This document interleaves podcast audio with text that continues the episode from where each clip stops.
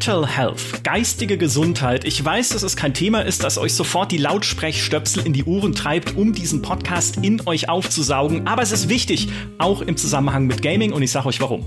Laut der Deutschen Gesellschaft für Psychiatrie und Psychotherapie sind jährlich 27,8 Prozent der erwachsenen Bevölkerung in Deutschland von psychischen Erkrankungen betroffen. Das sind 17,8 Millionen Menschen, aber nur ein knappes Fünftel davon suchen professionelle Hilfe. Denn es ist immer noch so, dass psychische Erkrankungen oft nicht ernst genommen werden. Da heißt es dann, leg dich mal hin, trink einen warmen Tee, dann geht's dir schon wieder besser. Und ich bin der letzte Mensch, der dagegen wäre, sich mit einem Earl Grey aufs Sofa zu fläzen und die alten Next Generation DVDs anzuschauen. Aber das ersetzt bei einer psychischen Erkrankung keine ärztliche Behandlung. Dieser Umgang liegt auch daran, dass psychische Erkrankungen für uns sowas sind wie Gothic 4. Darüber reden wir nicht gerne. Das gibt's überhaupt nicht.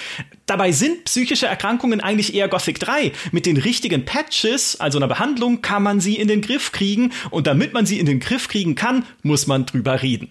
Nun wird diese Situation zwar ganz langsam besser, in Zeiten von Pandemie und Krieg wird es aber gleichzeitig noch wichtiger, Aufmerksamkeit für dieses Thema zu wecken und dazu können auch Spiele beitragen, deshalb veranstaltet GamePro gerade eine Themenwoche zum Mental Health und Gaming und darüber wollen wir heute sprechen, nämlich mit Ray, der Chefredakteurin der GamePro. Hallo. Hallo. Ebenfalls mit dabei ist Jolina Behring. Sie ist Psychologin, macht Sport, psychologische Coachings, podcastet bei Behind the Screens und schreibt als freie Autorin unter anderem für GamePro. Herzlich willkommen. Hallo. Bevor es losgeht, noch ein kurzes Wort vom Partner dieser Folge.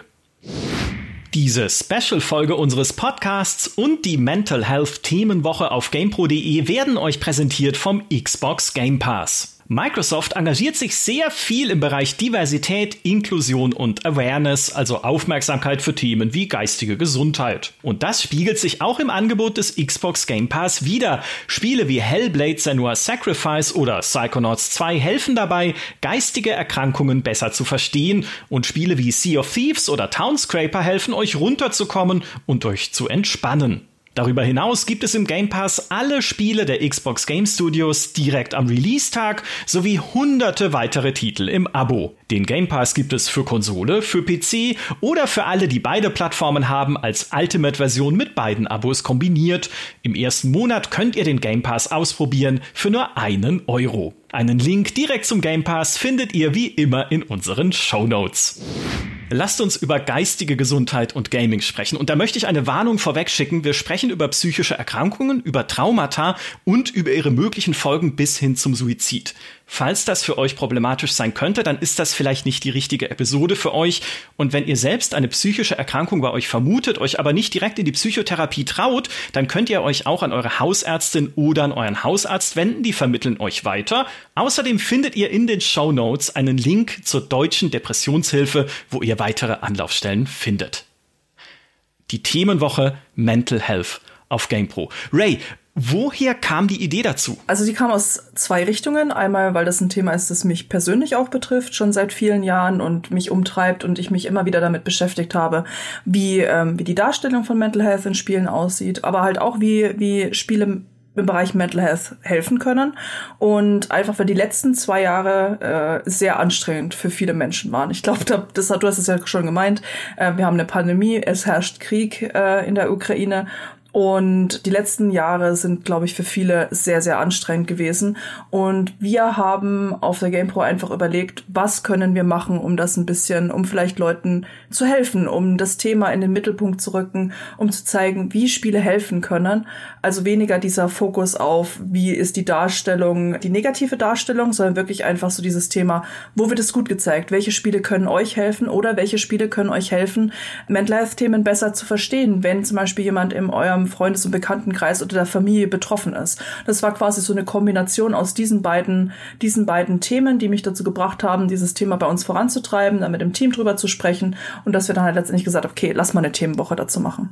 Mhm. Jetzt gibt es ja viele Spiele, die Mental Health und äh, psychische Erkrankungen direkt thematisieren und auch bebildern. Aber eins möchte ich äh, noch kurz ansprechen, was auch dich persönlich betrifft. Du hast nämlich gesagt, dass Call of Duty Warzone dir geholfen hat, die Pandemie zu überstehen. Ja. Call of Duty Warzone, wie das? Das ist eine längere Geschichte, glaube ich. Also es hat wirklich angefangen eben im, dann im März 2020, als man plötzlich im ersten Lockdown war.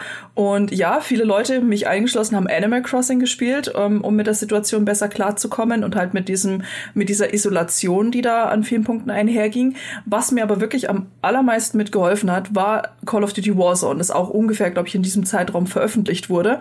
Und einfach so ein so ein Treffpunkt wurde für meine Freunde und mich. Mhm. Wir hatten auf der Playstation so eine Gruppe aufgemacht, wo dann einfach, wo alle möglichen Leute, die so halbwegs Interesse daran hatten oder einfach Zeit verbringen wollten, ja, eingeladen wurden. Und irgendwer hat einfach immer abends einen Call gestartet, hat Call of Duty Warzone gestartet und dann ging's los. Also es war einfach wie so ein, ich weiß gar nicht, wie man das sagen möchte, wie so ein, so ein Open Call oder einfach ein, ähm, ja, einfach ein gemütliches Beisammensein. Man muss auch dazu sagen, wir haben die meiste Zeit Plunder gespielt. Plunder ist quasi, dass man einfach nur Geld sammelt und äh, dass es da halt weniger ums, ähm, ums Töten geht, anders als jetzt zum Beispiel bei, äh, wenn du den klassischen Battle Royale anguckst. Es war einfach so ein, ja, letztendlich so ein, man verbringt Zeit miteinander, man ist nicht alleine, man plaudert und plundert halt nebenbei. Das hat bei mir auch sowas losgetreten, also einfach so dieses, es war ein allabendliches Ritual, statt sich irgendwie mit Freunden zu treffen, einfach wirklich in die Warzone zu kommen und da Zeit zu verbringen und sich halt auch einfach ein Stück weniger allein zu fühlen. Ich glaube, mhm. das war ein ganz großes Thema, weil auch bei einem Animal Crossing, das hat auch mit dazu beigetragen, aber dieses ja, dieses einfach, man, man ist halt zusammen in so einer Welt und äh, plaudert und sammelt halt da irgendwie so ein bisschen Geld ein, kämpft mal gegen Leute. Das war sehr cool und vor allem auch, weil mit, die Gruppe ist irgendwann so groß geworden, dass Leute einfach reingekommen sind. Manchmal gab es zwei verschiedene Partys, die irgendwie gerade einzeln mit, also gespielt haben. Manchmal haben alle zusammen gespielt und manchmal sind Leute einfach nur reingekommen, um irgendwie Zeit zu verbringen. Es war quasi für mich so der Startschuss für Open Calls auf Konsolen, einfach um zu sagen, ich spiele gerade zwar was, aber ich habe eigentlich mehr Lust auf Gesellschaft als auf irgendein Spiel. Mhm. Das finde ich sehr schön. Plaudern und plundern, mhm. ähm, weil es diesen sozialen Aspekt natürlich auch sehr betont und äh, das widerspricht ja vielleicht schon einem Vorurteil, das man in dem Bereich manchmal hat, auch gerade wenn man sich nicht viel mit Gaming beschäftigt, nämlich mit Gaming flüchtest du doch nur aus der Realität. Ne? Also wenn du ein reales Problem hast, wie auch immer es sein mag, dann, dann machst du, also gibst du dich diesem Eskapismus hin, dich in ein Spiel zu retten, wo es dieses Problem einfach nicht gibt. Also keine Pandemie in Warzone. Ähm, Jonina, was ist da dran? Weil man das ja oft auch hört, wenn irgendwie über Gaming diskutiert wird im Fernsehen. Gibt es das auch, diese Flucht in Spiele, um realen Problemen zu entkommen? Und ist es problematisch? Ja, natürlich. Also es ist Eskapismus ist schon auch, auch ein Thema. Es muss nicht immer schlecht sein, sage ich jetzt mal. Gerade wie, wie Ray das beschrieben hat, dass man eben auch sich einfach anderen Kontexten, anderen Erfahrungen aussetzen kann. Man kann auch irgendwie die Erfahrung machen, okay, ich, ich beschäftige mich jetzt mit anderen Themen. Es gibt Dinge oder Themen, ähm, wo wir als Individuum sehr wenig Einfluss drauf haben, wo wir sehr wenig Kontrolle drauf, drauf haben. Und dann kann es auch irgendwie manchmal sinnvoll sein zu sagen, ja gut, ich beschäftige mich jetzt nicht damit weiter, sondern versuche mich irgendwie vielleicht mit was abzulenken, was mir irgendwie Spaß macht. Gefährlich ist es dann so ein bisschen, wenn man, wie du schon so ein bisschen angedeutet hast, ähm, reale Probleme damit so ein bisschen verdrängt, die man durchaus auch lösen, lösen könnte. Oder mhm. wo man sagt, okay, versuche über das, das Videospielen quasi mit dem, mit den Problemen umzugehen. Also es ist, Videospiele können schon so eine Emotionsregulationsstrategie sein. Das schon. Aber es sollte jedenfalls nicht die einzige Strategie sein. Und das ist halt, da macht, da steckt der Teufel so ein bisschen im Detail, dass man so ein bisschen guckt, okay, manchmal, manchmal tut es gut, sich einfach einen Abend freizunehmen, was zu, was zu zocken und, und ähm, sich abzulenken von vielleicht einem frustigen Tag an der Arbeit. Dann ist es total positiv. Aber wenn man vielleicht irgendwie, ja, man, man hat irgendwie eine Depression und kommt irgendwie nicht, nicht viel raus und ja, müsste vielleicht eigentlich die ein oder anderen Sachen machen, müsste vielleicht irgendwie, äh, weiß nicht, einkaufen gehen, ähm, wieder wie so ein bisschen Aktivität aufbauen, mhm. dann kann es auch eine, eine gewisse Vermeidungsstrategie mehr oder weniger sein. Zu sagen, okay, gut, das ist ja. Das erinnert mich an die, an die Diskussion, die wir auch über Videospielabhängigkeit hatten, wo ja auch nicht der ausschlaggebende Punkt ist, ich spiele viel, ne, weil das machen wir alle mal. Äh, wenn irgendwie ein neues, ein neuer Stellaris DLC rauskommt, dann hänge ich da auch 30 Stunden drin oder sowas, sondern dieses auch Wegschieben von einerseits Echtwelt-Verantwortungen und Verabredungen für das Spiel. Also, dass ich sage, ja, äh, irgendwie, ich will mich heute gar nicht mit Freunden treffen. Äh, vielleicht erfinde ich noch eine Lüge, um das nicht machen zu müssen und stattdessen spielen zu können. Das sind dann immer schon so Warnzeichen, insbesondere bei Kindern. League of Legends war da auch ein viel zitiertes Spiel, wo man, also wo man gesehen hat, dass Jugendliche aktiv irgendwelche Ausreden sich einfallen lassen, um sich nicht mit der Schule und Freunden beschäftigen zu müssen, sondern dann League of Legends spielen zu können. Und da wiederum ist ein ganz wichtiger Punkt, ohne groß noch Freude dran zu haben, sondern es entwickelt sich zu so einem, naja, ich muss es halt spielen, aber ich spiele es nicht mehr aus Spaß und aus Vergnügen. Und das ist für euch, auch wenn ihr zuhört, eines der Warnsignale, auf die ihr achten solltet, wenn ihr beim Spielen einfach gar keine Freude mehr habt. Es sei denn, es ist irgendwie eines dieser neuen NFT Buy to uh, Play to Earn Sachen, die nichts mehr mit Freude zu tun haben in Zukunft. Aber das ist ein ganz, ganz wichtiger Aspekt. Ich weiß nicht, kennt ihr solche Erfahrungen auch? Weil ich, ich habe es ein bisschen, äh, ich kann das selber erzählen, weil ich habe es ein bisschen selbst diese Erfahrung gemacht in meinem Leben in einer Zeit, als ich äh, sehr, eine sehr schwere Zeit hatte, einfach in der Schule, äh, in meinem Privatleben. Es gab Mobbing, es gab irgendwie wenig Freundschaften und wenig, was mir so Halt gegeben hat. Und ich habe damals, also heute kann ich da irgendwie zurückgucken und mich selber ein bisschen über mich wundern. Ich habe damals sehr viel Minesweeper gespielt. Das hatte ich auch schon bei einem anderen Podcast erzählt, mich einfach hingesetzt, nachmittags, um den irgendwie, weiß nicht, um den Kopf frei zu kriegen oder vielleicht auch ein bisschen Kontrolle zu haben bei Minesweeper, weil das ist ja sehr klar, was da passiert. Ne? Da ist eine 5, dann sind da fünf Minen drumrum und ich kann darauf reagieren und mir dann mein Klickmuster äh, irgendwie aneignen, um sie zu finden. Und das hat mir dann einfach geholfen, auch mit dieser Zeit klarzukommen und diese Zeit irgendwie zu überbrücken. Hat aber natürlich nicht den sozialen Aspekt gehabt, den, den Ray hatte in Call of Duty Warzone. Multiplayer Minesweeper. Okay, vielleicht eine gute Idee. Ja, ich kenne es tatsächlich von mir auch. Nach heutigen Kriterien und wenn man so zurückblickend betrachtet, würde ich sagen, ich glaube, ich war eine Zeit lang nach World of Warcraft süchtig. Ich habe, als ich so, so, so 12, 13 war und als es rauskam, habe ich mich einfach mega drin verloren. Ich fand es einfach ähm, so gut. Ich wollte, das Einzige, was ich noch machen wollte, wenn ich nach der Schule nach Hause kam, war dieses Spiel zu spielen, diese gigantisch große Welt abzutauchen und ähm, da zu leben. Und es, es gab für mich in der Situation ähm, ich kann gar nicht genau so richtig sagen, warum. Ich glaube, ich habe mich vielleicht auch einfach ein bisschen allein gefühlt. Also meine Mutter hat irgendwie viel gearbeitet. Ich hatte aber auch eigentlich Freunde, Schule war eigentlich auch kein Problem. Das war eigentlich alles okay, aber trotzdem, vielleicht habe ich mich irgendwie so ein bisschen, so ein bisschen allein gefühlt und habe dann irgendwie angefangen da zu spielen. Es war ja auch einfach für die Zeit ein, ein krasses Game, so diese, diese Open World und so ich habe irgendwann angefangen, also ich weiß noch genau, meine Mutter oder meine Oma hatte mir eine Kreuzfahrt geschenkt mit der mhm. AIDA. Und ich wollte nicht auf diese Kreuzfahrt, weil ich wollte lieber weiter World of Warcraft spielen. Und als ich mit meiner Mutter einmal in Urlaub gefahren bin, habe ich auf dem auf der Fahrt zum Flughafen habe ich angefangen zu weinen, weil ich lieber quasi zu Hause weiter World of Warcraft spielen wollte. Und da dachte ich so, oh mein Gott, was ist was ist los?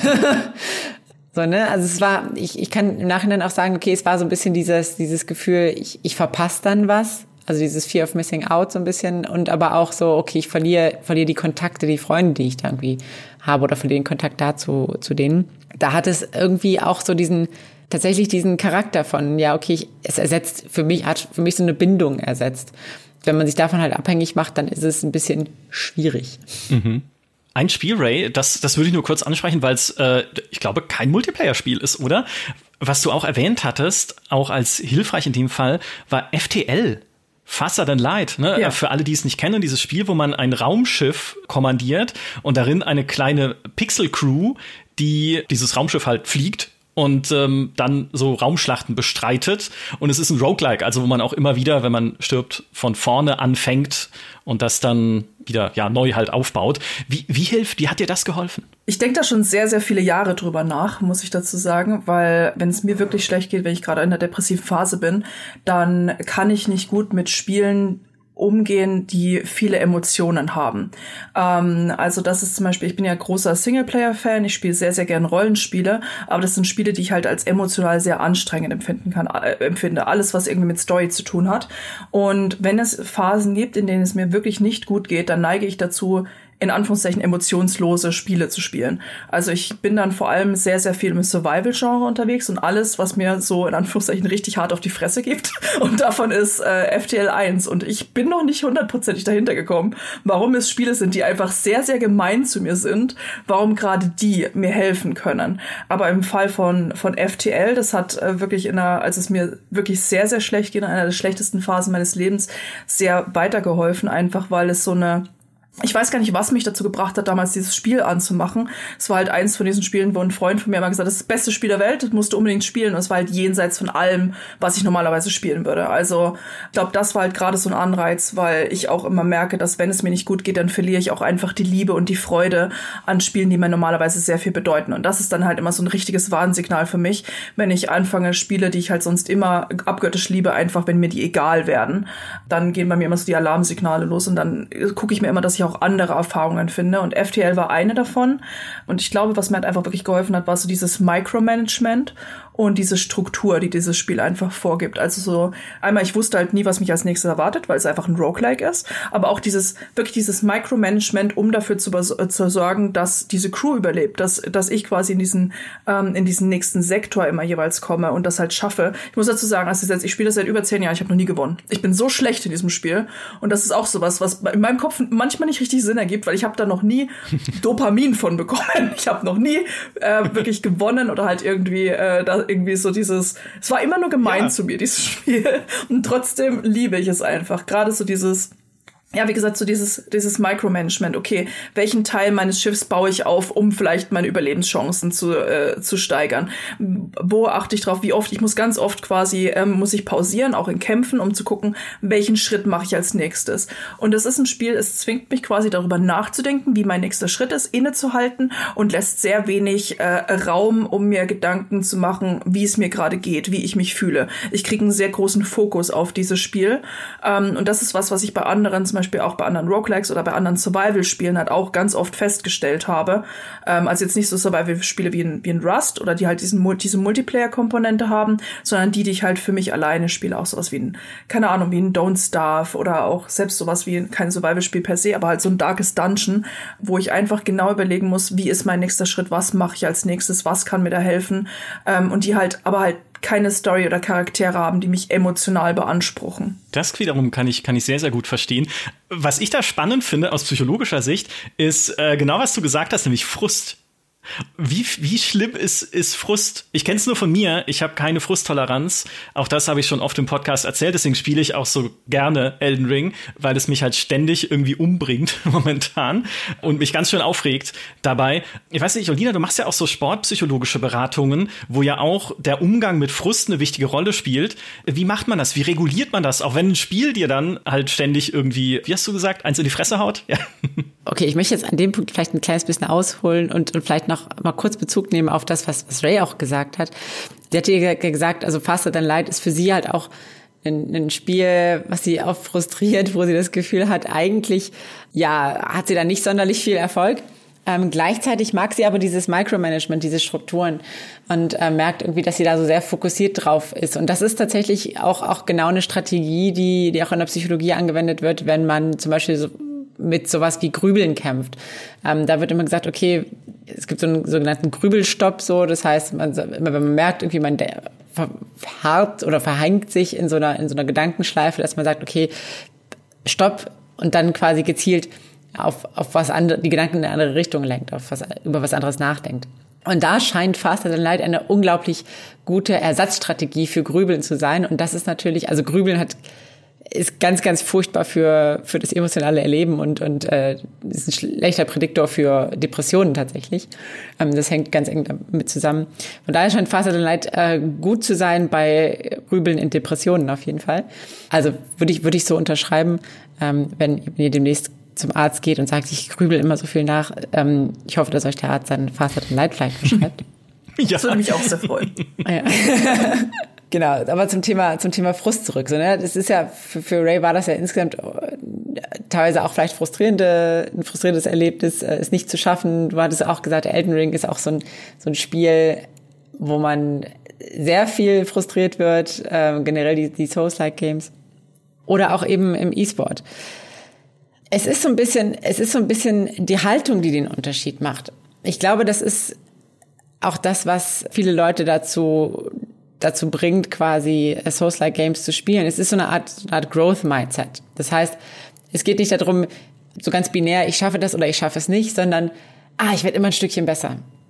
Ich schaffe immer, ich schaffe den Boss, schaffe ich vielleicht die nächste Phase. Ich, ich nehme dem immer mehr Health weg. Ich komme immer weiter in den, in den Sektor. Und dieses, dieses, diese Haltung, dieses Mindset, hey, ich entwickle mich weiter. Ich, ich, ich schaffe immer einen weiteren Schritt. So, auch wenn ich, das im Großen und Ganzen habe ich es noch nicht ganz geschafft, aber ich, ich mache Fortschritt. Und vielleicht irgendwann, irgendwann schaffe ich sogar den Boss. Und dann ist das dieses, dieses Gefühl natürlich, diesen, diesen Wachstum und dieses Wachstum, was man schon schrittweise gesehen hat, dann aber auch nochmal so Form von Loot und einem ähm, gefallenen Boss irgendwie zu haben, ist natürlich ein ganz anderes Belohnungserlebnis nochmal. Und das ist einfach sehr, sehr heilsam, weil oft haben wir im Leben das Gefühl, ja, entweder ich schaffe was oder ich schaffe es nicht. Und wenn ich es nicht schaffe, ist alles furchtbar. Und dieses, diese schrittweise Entwicklung, äh, die zu sehen und, und für sich so als Haltung zu bewahren, ähm, das ist total, total gut. Das hilft auch tatsächlich E-Sports-Spielern, gute Leistungen zu bringen, wenn man nicht sagt, oh, ich habe jetzt verloren, verloren oder gewonnen, sondern zu gucken, okay, was kann ich daraus mitnehmen? Was für Fortschritte habe ich in meinem, meinem ähm, Playstyle irgendwie vielleicht schon machen können? Mhm. Würdest du sagen, dass sowas auch konkret hilft bei psychischen Erkrankungen, weil ich äh, zum Beispiel nachgeschaut hatte bei Checkpoint. Checkpoint ist eine Organisation aus Neuseeland beziehungsweise aus dem englischen Sprachraum, die Videospielentwicklerteams dabei unterstützt, Mental Health in ihren Spielen zu thematisieren und richtig abzubilden. Und wir können auch später noch sehr gerne dazu kommen, wie das eigentlich geht und was das bedeutet.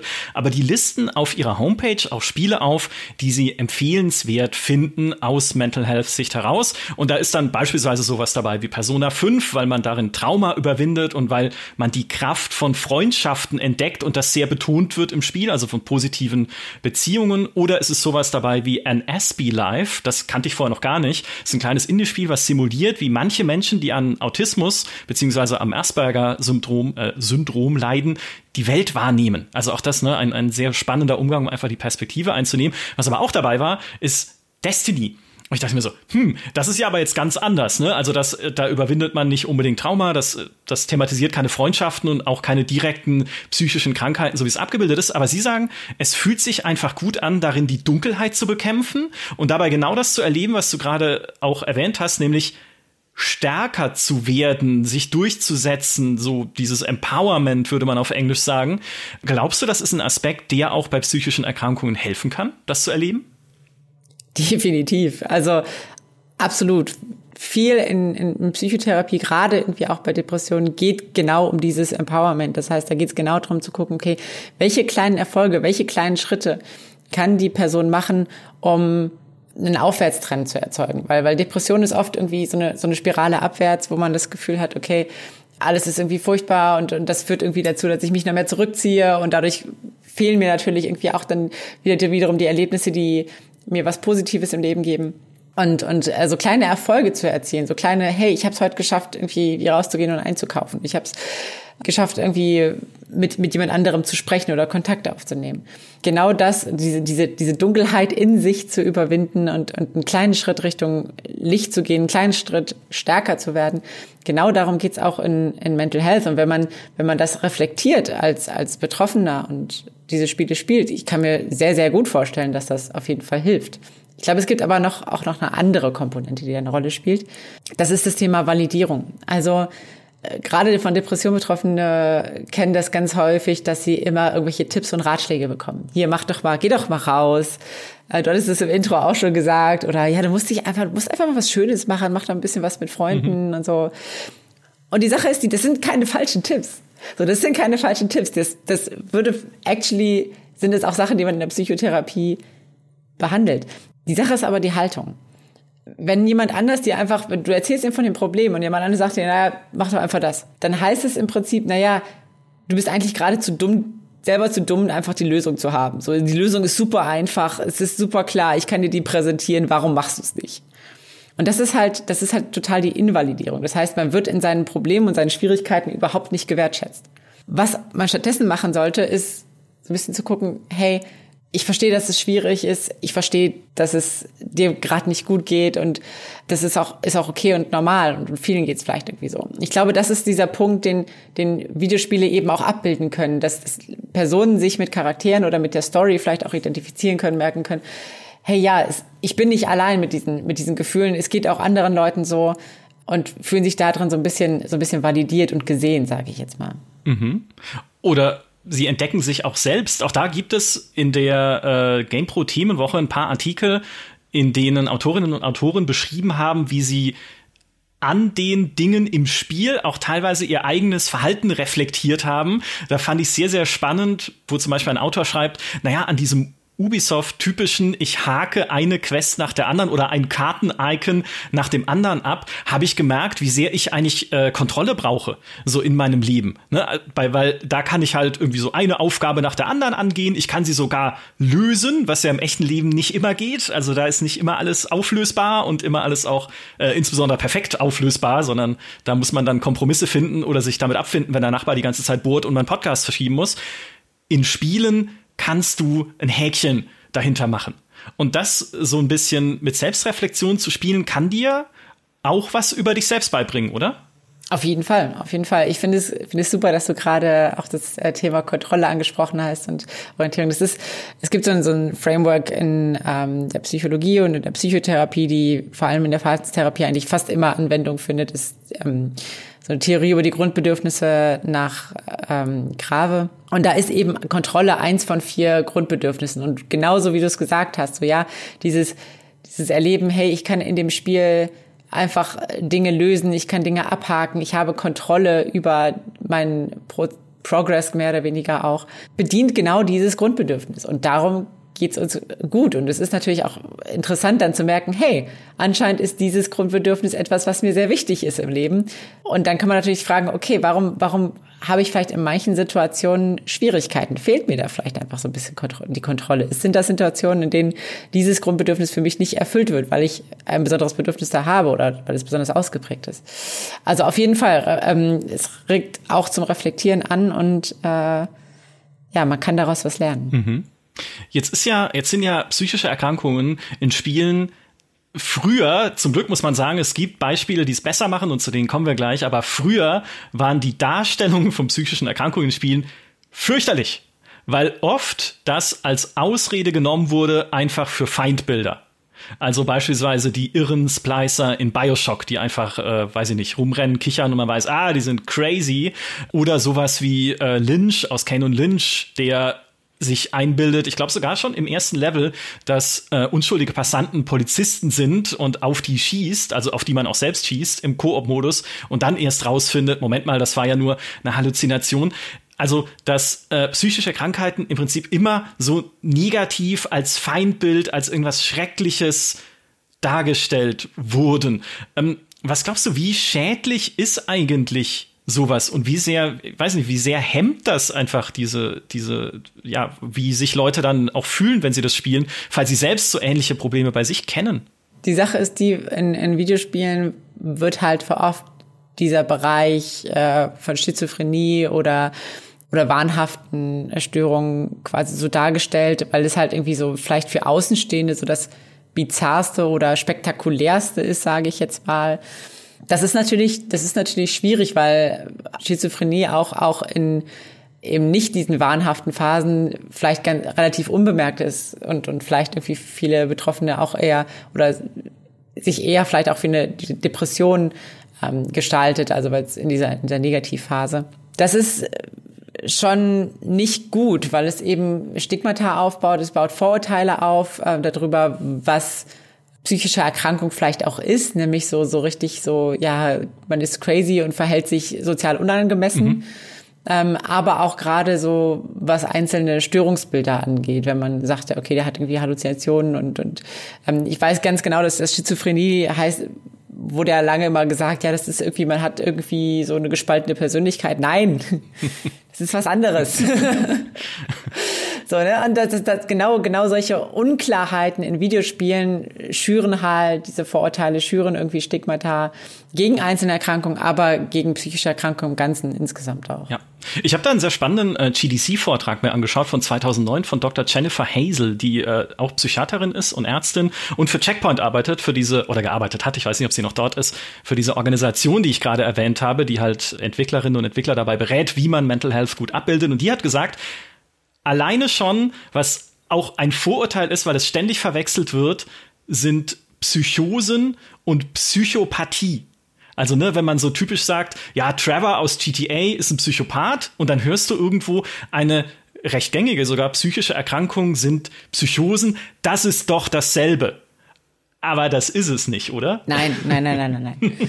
Also Psychosen sind in der Regel Zustände, also wahnhafte Zustände quasi, das, was, wo wir sehen würden, okay, die, die, da passiert einfach was in der, in der Neurochemie der per Person, dass sie Dinge nicht mehr so wahrnimmt wie der Rest von uns, sage ich jetzt einfach mal.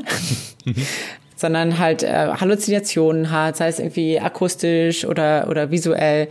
Die sind aber mit mit Medikamenten super super gut in, in den Griff zu bekommen. So, das ist nicht das, das ist nicht das Thema. Mhm. Das sind aber meistens auch wie gesagt nur, nur so Schübe und und und Zustände. So, die können die können im Rahmen von einer Schizophrenie treten die auf, die können aber auch ähm, im Rahmen von einer, De also bei ganz schweren Depressionen kann das auch auftreten. Es gibt verschiedene Kontexte, in denen das quasi auftreten kann. Psychopathie geht in eine andere Richtung. Psychopathie ist quasi, da geht man davon aus, dass Gefühle nicht angemessen verarbeitet werden. Hat auch eine, eine neurologische Komponente auf jeden Fall.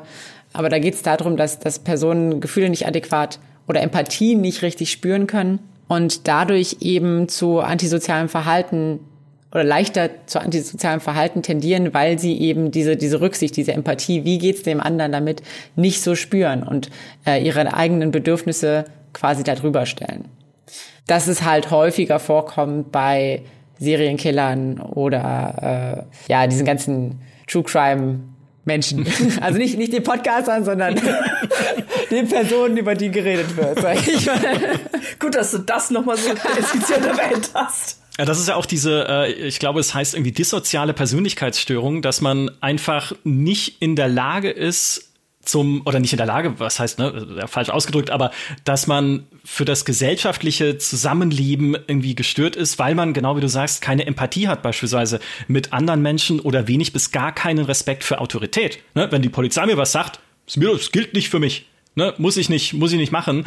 Das sind oft die Menschen, die überrepräsentiert sind, auch in Gefängnissen und im Verbrechen.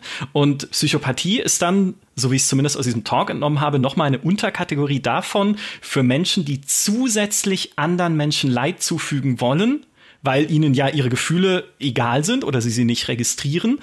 Und sie wissen dabei aber, dass das falsch ist und erkennen die Realität, entscheiden sich aber dennoch dafür, das zu tun was so ein bisschen auch das Trevor-Phänomen wäre, wenn du bei einer Psychose halt von der Realität komplett entkoppelt sein kannst, bis hin zu solchen Wahnvorstellungen wie ich bin ein Alien, und selbst wenn dir jemand Röntgenbilder zeigt deines Körpers und eine DNA-Probe macht und beweist, du hast menschliches Erbgut, sagst du immer noch, ja klar, weil mich die Aliens so gebaut haben. Weil du einfach in dieser Wahnwelt festsitzt. Und das ist aber der Unterschied zu äh, der Psychopathie, als wenn du eine Psychose hast, kann es halt sein, du bist komplett losgelöst von dem, was eigentlich wirklich ist und kannst deshalb auch gar keine in Anführungszeichen vernünftigen und richtigen Entscheidungen treffen, weil du in dieser, ja, deine Welt ist anders. Ne? So kann man es vielleicht ein bisschen sagen.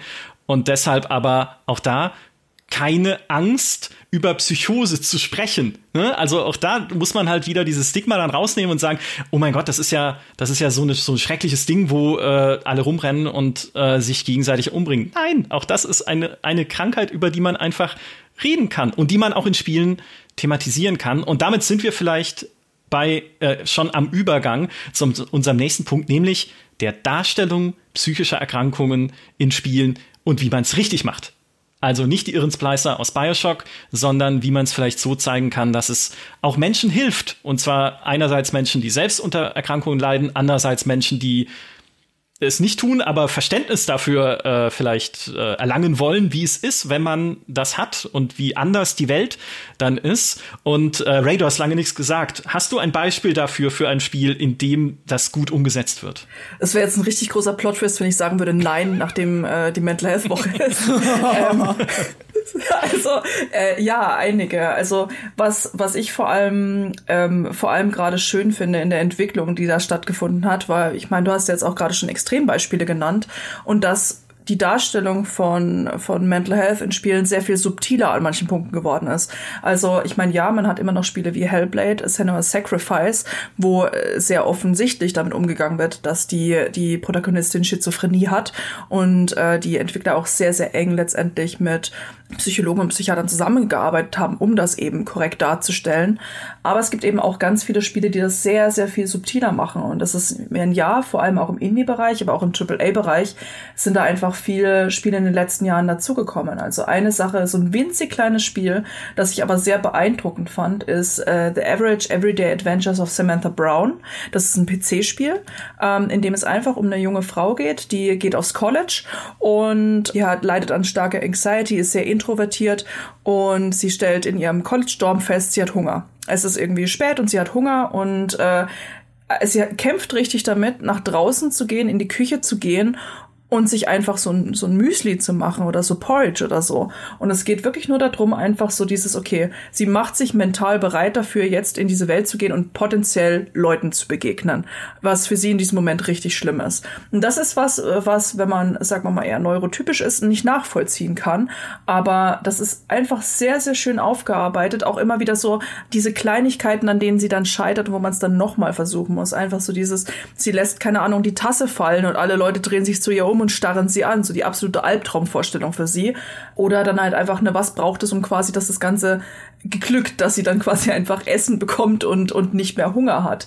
Und das ist, ja, das ist jetzt so ein Spiel, das dann halt natürlich sehr, ne, sehr auf die Nase ist, aber ich fand es halt trotzdem sehr schön, dass es einfach so eine Problematik, an der viele Leute halt leiden, einfach sehr gut darstellt. Also, dass man das nachspielt und halt einfach gezwungen ist, so das nachzuerleben.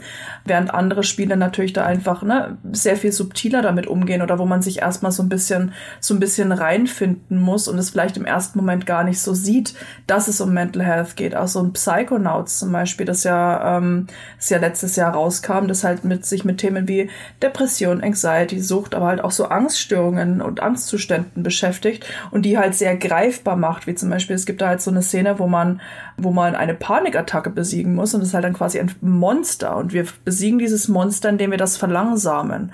Oder halt, ne, wenn so, das ist so eine Game Show, wo man halt unter Zeitdruck Aufgaben absolvieren muss.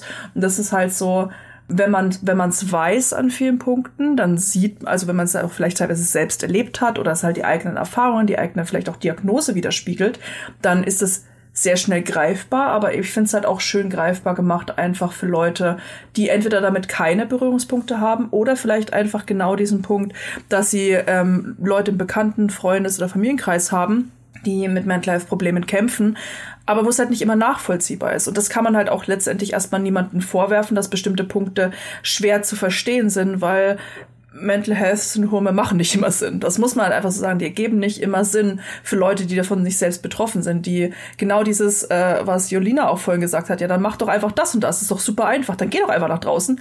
Ja, nee, draußen sind andere Menschen. Da will ich nicht hin. Na, also das sind so, das sind so Punkte, die halt nicht immer nachvollziehbar sind. Und ich glaube, dass viele viele Spiele, die jetzt auch rauskommen, einem gut dabei helfen können, gerade wenn man auch nicht betroffen ist, das halt besser zu verstehen. Oder eben auch, was wir ja vorhin auch schon hatten, auch bei sich selbst Dinge festzustellen und dann zu hinterfragen. Einfach so dieses, okay, ich stelle fest, mir geht's gerade nicht gut, ich spiele dieses Spiel und das hilft mir, aber warum hilft's mir? Was genau daran hilft mir? Also genau dieser Punkt, ähm, ne, wie Kontrolle hatten wir da halt auch. Oder ne, ich fand es sehr witzig, dass du Destiny erwähnt hast, weil das zum Beispiel auch ein Spiel, das mir hilft. Also ich bin gerade letztes Jahr ähm, oder die letzten zwei Jahre habe ich sehr, sehr viele Shooter gespielt. Einmal ne, aus dieser Komponente, weil mich, ähm, weil es mich nicht emotional anstrengt und selbst ja, man ist vielleicht mal gefrustet, wenn man verliert oder die KD scheiße ist, aber das hat es ja mal trotzdem geholfen. Sie haben mir einen Fokus gegeben, wenn meine Gedanken zum Beispiel einfach sehr, sehr chaotisch waren und ich sehr große Probleme hatte, mich auf irgendwas zu fokussieren, dann hat mir das zum Beispiel auch einen Fokus gegeben. Und ich finde es interessant, um jetzt wieder zu den, zur Repräsentation in Spielen selbst zu kommen, einfach, dass gerade Spiele, die es halt nicht so quasi so dieses, um so mal zu sagen, aus ich Fresse geben, dieses Thema, sondern halt wirklich einfach, ne, so das ein bisschen subtiler machen und einfach den Alltag damit zeigen. Nicht nur diese Extremsituationen, diese Extremdarstellungen, wie wir es zum Beispiel bei einem Trevor in GTA sehen, sondern wirklich dieses, nein, übrigens, das ist was, was jeden betreffen kann. Das sind nicht nur quasi, keine Ahnung, irgendwelche in Anführungszeichen verrückten Einzelgänger, wie es auch gern einfach in, ne, in Medien dargestellt wird oder in der Popkultur auch, sondern ne, das ist ein Thema, das jeden betreffen kann. Und das ist halt auch ein Thema, du musst dich dafür nicht schämen. Du bist nicht irgendwie, keine Ahnung, eine aussätzige Person. Jeder kann halt Probleme haben. Manche Leute können damit halt, und, und das liegt nicht an dir, du hast nichts falsch gemacht. Das ist eine Krankheit und die ist nicht immer, die kann unterschiedlich aussehen. Und ich finde, gerade aktuelle Spiele zeigen das sehr, sehr viel besser als früher. Das finde ich ist noch ein ganz wichtiger Punkt allgemein, wenn man über das Thema redet. Ne? Wenn du eine psychische Erkrankung hast, dann ist es, liegt es nicht daran, dass du selbst irgendwie äh, ein Loser bist oder schwach oder sonst was, was ja aber Vorurteile sind, die man sieht, immer noch sondern es kann einfach jeden Menschen treffen. Manchmal macht das Gehirn und die Neurotransmitter, die da drin rumplätschern, komische Sachen. So ist es einfach. Und dann kann man sich Hilfe suchen und das ist aber nicht deine Schuld kleiner Timmy oder wen auch immer es betrifft. Apropos Timmy, äh, Tim Schäfer, das wollte ich nur kurz ansprechen, weil Psychonauts, Wahnsinnsübergänge, oder? Ist alles ein, genau so zurechtgelegt. Ähm, Psychonauts 2 ist, finde ich, sehr, sehr spannend als Beispiel, gerade wegen dieser bildhaften Darstellung, die du schon erwähnt hast. Einerseits der Monster, ne, auch diese Zweifel, die so langsam schleppend und klebrig sind, oder das Bedauern als Gewicht was sich so runterzieht. Also schon, wie das allein dargestellt wird, diese diese Vorgänge einfach im Kopf, die einfach aber jeder von uns kennt, ne, so ganz normal. Und Tim Schäfer hat gesagt, seine Inspiration für Psychonauts und für diese Darstellungsweise war im College damals eine Klasse über Rollenspieltherapie, dass sich Leute zusammengesetzt haben und sich gegenseitig ihre Träume erzählt, sie dann aber auch wie ein Theaterstück quasi aufgeführt haben und sich so, ne, also mit verteilten Rollen und den Gegenständen, die in den Träumen vorkamen. Und das kann was dabei helfen, über die Träume rauszufinden und vor allem über ihre Ursachen. Also woher kommt eigentlich das Zeug, was ich träume? Und das war so ihre Grundlage, auf der sie Psychonauts entwickelt haben. Dann erst das erste und dann später äh, das zweite. Beim ersten meinte er, war es noch eher Zufall ein bisschen, diese ganze Mental Health-Ebene und warum sie das auch richtig gemacht haben. Aber beim zweiten haben sie halt versucht, das noch besser irgendwie abzubilden und da auch mit ihren eigenen Teammitgliedern gearbeitet, um zu gucken, was haben die denn bei sich selbst oder bei ihnen nahestehenden Menschen schon erlebt an beispielsweise Zwangsstörungen oder Abhängigkeiten und wie können wir das im Spiel darstellen, auch als Metaphern darstellen. Ne? Niemand hat irgendwie im echten Leben erlebt, dass er durch einen dunklen Wald läuft und auf ein Bienenmonster trifft es kommt selten vor, glaube ich, aber es ist natürlich eine Metapher einfach für die Art und Weise, wie manche Menschen ihr, ihr Leben erleben und auch vielleicht so eine, so eine Angststörung, so eine Anxiety erleben. Und so versuchen sie das durchs ganze Spiel zu ziehen und auch gut durchs ganze Spiel zu ziehen. Plus, was du ja machst im Spiel, ist, du räumst ja die Köpfe von Menschen auf. Also du springst ja mit Raz, mit der Hauptfigur, in den Kopf, in, de, in den Geist einer Person und versuchst dann dort beispielsweise positive Zusammenhänge zu knüpfen zwischen einzelnen Gedanken. Was ja, ich denke, das ist, was man in der Therapie macht, Julina, oder? Also so ein bisschen. Also ich muss, ich muss da ganz kurz sagen, bei dieser, bei dieser Beschreibung, ich habe mir so oft schon gewünscht, dass ich einfach, dass ich die, die Psyche einer Person dass die einfach quasi sich als, als Videospiel vor mir auftut und ich einfach da reinspringen kann. Ich würde es lieben. Ich, ich würde 24-7 nichts anderes machen. Aber damit würde ich natürlich auch der, der Person die Möglichkeit nehmen oder diese, diese Erfahrung nehmen, hey, ich kann das auch selber hinbekommen. Weil im Endeffekt geht's in der, also du hast schon gesagt, ja, positive Gedanken verknüpfen, ja. Ähm, Therapie ist aber Hilfe zur Selbsthilfe. Ich gebe zwar irgendwie Input, ich gebe zwar irgendwie auch, ähm, versuche auch so ein bisschen gewisse Themen anzu, anzusprechen und so ein bisschen, so ein bisschen zu guiden und zu, zu, zu lenken, so ein bisschen wie so ein, wie so ein Bergführer, sage ich jetzt mal. Im Endeffekt aber die so, so den Berg besteigen muss die Person selber und und ähm, ich ich würde der Person irgendwie auch das Erfolgserlebnis nehmen, wenn ich sie einfach auf den Berg tragen würde. So, weißt du, es ist so manchmal so, so, wird auch in Filmen so dargestellt oder aufgegriffen oder so, ja, warum sagen Sie mir nicht einfach die Lösung? So.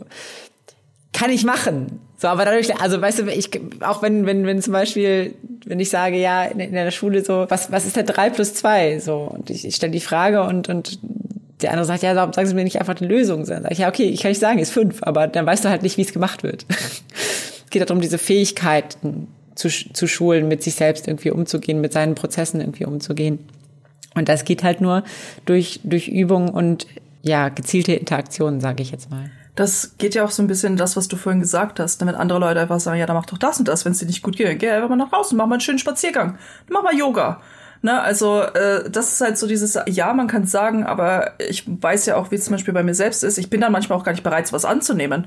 Nur weil man mir eine Lösung sagt, die in der Theorie richtig ist, heißt es halt nicht, dass ich bereit bin, die anzunehmen. Also manchmal muss man halt auch einfach mal selbst drauf kommen ähm, und braucht dabei halt Hilfe. Plus, du hast es ja auch vorhin schon so sehr gut gesagt, Therapie ist Hilfe zur Selbsthilfe. Also man hat, will ja auch nicht ewig in Therapie sein. Man möchte ja nicht irgendwie jede Woche, das ist ja auch eine gewisse, ich möchte sagen, Art von Abhängigkeit. Ich finde Therapie sehr, sehr wichtig, aber das soll ja im besten Fall auch nicht ewig weitergehen, sondern man soll ja die, die Möglichkeit haben, sich einfach selbst zu helfen. Und da gehört dann halt einfach genau dieser Punkt dazu, zu überlegen, wie komme ich denn auf diese Lösung? Und dass einem das halt nicht unbedingt jemand abnimmt. Wo wir gerade über Therapie sprechen, auch das ist ein oft reproduziertes Vorurteil in Spielen, nämlich dieses gleich, also nicht gleichsetzen, so würde ich es nicht nennen, aber so dieses, okay, wenn ich eine psychische Erkrankung habe, dann komme ich in eine von diesen Irrenanstalten, was ja eh schon ein schlimmes Wort ist, wie sie halt oft in Spielen als Settings verwendet wurden. Ich sag nur Arkham Asylum, über diverse, hier in Thief gab's irgendwie so ein Irrenhaus, ne, wo halt dann Leute in Zwangsjacken rumgeirrt sind, plus in tausend anderen Spielen. Man auch sagen muss, erstens, nein, du kommst ja. nicht in, automatisch in eine psychiatrische Klinik. Und zweitens, psychiatrische Kliniken, das kann ich aus eigener Erfahrung sagen, sind ziemlich langweilig. Also so wie das in Spielen dargestellt wird, um es natürlich zu überdramatisieren und aber halt unbedacht als so ein Bedrohungssetting zu nutzen, das ist auch nicht hilfreich, einfach um Leute dazu zu bringen, sich in so eine Behandlung zu begeben weil das einfach so dann so ein Feindbild ist. Man muss halt so ein bisschen aufklären. Also die Sache ist, die, das heißt ja auch so, oh, nicht, dass die mich dann irgendwie einfach, einfach schnappen und, und einsperren. So, das, das passiert nur in zwei Fällen. Einmal, wenn du, wenn du andere gefährdest oder wenn du dich selbst gefährdest. Dann, dann kann man, gibt es einen richterlichen Beschluss, wo man sagen kann, okay, wir müssen dich jetzt erstmal kurz verwahren, bis du wieder nicht mehr dir das Verlangen hast, dir oder anderen weh zu tun. Ansonsten passiert das nicht. Also, so, und dann, dann, wirst, dann wirst du immer gefragt. So, dann, das ist nicht so, dass man einfach über deinen, deinen Willen hinweggehen kann. Und außerdem ist es so gut, es kommt echt so ein bisschen drauf an, in welche, welche Anstalt man oder in welcher, ich sage Anstalt ist vielleicht ein falscher Begriff, aber in welche äh, psychiatrische Einrichtung man geht. Die sind teilweise moderner, teilweise ein bisschen, ein bisschen älter. So, so krass wie in Videospielen ist es eigentlich fast nie. Aber teilweise sind das, das sind, die sehen teilweise auch fast schon aus wie moderne Hotels. Not gonna lie. Ich war schon, ich war schon in der einen oder anderen Klinik beschäftigt, wo ich dachte, ja, hier würde ich auch Urlaub machen. wo es eine Sauna gibt und so. Oh. Und das ist, das sind dann halt eher so, sind weniger die geschlossenen Stationen und so, sondern mehr die ja, stationären Aufenthalte im Sinne von, von einer Reha oder so. Aber gibt es auch. Also, ne? Es kann auch, es kann auch einfach schön werden. Es ist nicht alles Shutter Island oder einer flog übers Kuckucksnest. also nicht nur Spiele haben da Dinge dargestellt, die man vielleicht hinterfragen muss. Ich finde auch teilweise, was die Darstellung von Psychiatern in Spielen angeht, auch das ist oft nicht hilfreich, weil man dann ne, Psychiater, also für, oder es sei denn, du kannst widersprechen, Psychiater sind nicht immer böse, glaube ich. Nein. Nicht immer. Also man muss, man muss auch differenzieren. Also ich glaube, es ist wichtig, irgendwie viel aufzuklären. Also Psychiater sind Ärzte, die ihren Facharzt in Psychiatrie gemacht haben. Das sind grundsätzlich erstmal Ärzte. Die verschreiben oft oder haben eher so einen Fokus auf Medikamente. Manche haben aber auch noch eine Weiterbildung in Psychotherapie, sodass sie auch Gespräche anbieten und, und, und da so ein, so ein bisschen so einen Blick drauf haben. Dann gibt's noch Psychologen, das sind Leute, die Psychologie studiert haben, die dann in Kliniken und anderen Kontexten auch arbeiten, wie auch zum Beispiel in der Mitarbeiterberatung oder im, im Coaching. Und dann gibt es noch Psychotherapeuten. Das können sowohl Ärzte als auch Psychologen sein, aber die haben eine ganz spezifische Weiterbildung in Psychotherapie noch gemacht. Die haben quasi eine Approbation in Psychotherapie. Ähm, das ist auch das, wo, wo ich gerade darauf hinarbeite. Die dürfen dann, also erst wenn man quasi Psychotherapeut ist, darf man selber Heilbehandlungen anbieten, selbstständig. Vorher muss man das Beratung nennen. man darf eigentlich keine Heilbehandlung anbieten, aber man nennt es dann irgendwie Beratung. Genau, das ist vielleicht nochmal so zur Aufklärung, weil irgendwie Psych Psychiater und, und Psychotherapeut und, und so, das wird immer alles ein bisschen durcheinander geworfen. Es sind einfach ein bisschen unterschiedliche Berufsbilder, die sich aber in vielen Punkten irgendwie überschneiden. Mhm. Warum ich das anspreche, sind zwei Spiele, die mir einfallen, was die Darstellung dieses Heilberufs angeht. Und das eine ist GTA 5, die Solo-Kampagne, weil man dort ähm, hatte auch damals der Thomas, unser ehemaliger Podcast-Producer, in einem total coolen Report für Gamestar.de schon geschrieben. Den kann man da auch immer noch lesen. Vier Teile über Spiele mit Depressionen, an denen er selbst litt und leidet. Super spannend zu lesen. Und bei GTA 5, auch da ist er in die Analyse gegangen und hat gemeint, Michael kann man durchaus interpretieren als Charakter, der an Depressionen leidet. Er wurde in seiner Kindheit traumatisiert durch einen gewalttätigen Vater, der die Familie verlassen hat. Deshalb ist er heute auch reizbar oder war damals schon als natürlich äh, sehr reizbar, kam auf die schiefe Bahn, kam ins Gefängnis und danach, nach seiner Verbrecherlaufbahn, ist er zwar reich und Familienvater, aber auch Ziel und antriebslos. Und er besucht eben einen Psychiater, den Dr. Friedlander heißt er, glaube ich, im Spiel, der ihm halt überhaupt nicht hilft weil er nur Kohle abgreifen möchte. Was eine Satire ist natürlich von Rockstar auf diesen Glauben, ne? also der, der Psychiater rückt schon dein Leben zurecht, wenn du den amerikanischen Traum irgendwie völlig aus der Bahn laufen lässt. Aber in Wirklichkeit äh, tut er das nicht. Also diese, hat diese satirische Ebene, aber diese Darstellung ist halt schon nicht ideal. Die zweite aber fand ich sehr überraschend noch viel weniger ideal, nämlich in einem Spiel, von dem ich eigentlich dachte, es sei vorbildlich, was diese Darstellung von psychischen Erkrankungen angeht, in The Cat Lady. In äh, The Cat Lady spielst du Susan, die an Depressionen leidet, sich so mit Streunerkatzen umgibt, deshalb äh, der Titel, die Blumen hasst und man findet auch später heraus, welches Trauma dahinter steckt, dass es so ist und was sie so im Prinzip gemacht hat, wie sie ist und woher das kommt. Der Plot ist dann, dass sie ewiges Leben verliehen bekommt, obwohl sie eigentlich gerne sterben möchte und damit sie das dann kann, muss sie fünf Psychopathen umbringen, das ist der, die, einfach die Handlung des Spiels. Und der erste Psychopath, um den es geht, ist der böse Psychiater, der Patientinnen quält und äh, tötet. Und auch so dachte, hm, das ist irgendwie, also ja, ihr versucht das irgendwie zu thematisieren und darzustellen, aber dann ist doch die erste Figur eigentlich eine, die helfen sollte, könnte in dieser Situation und die ist dann böse und will dich umbringen ich weiß nicht, wie ideal das ist. Hat mich eigentlich überrascht gehabt, äh, das in dem Spiel so zu erleben. Aber so bin ich drauf gekommen. Es gibt ja auch noch Positivbeispiele, ne, um das äh, nicht zu vergessen. Also das, oh Gott, das klingt, das, also ganz ehrlich, das Spiel klingt so worrisome auf so vielen Leveln. Also, ist, also erstens, ja. warum mussten die Leute umbringen, nur weil sie Psychopathen sind? erstens das.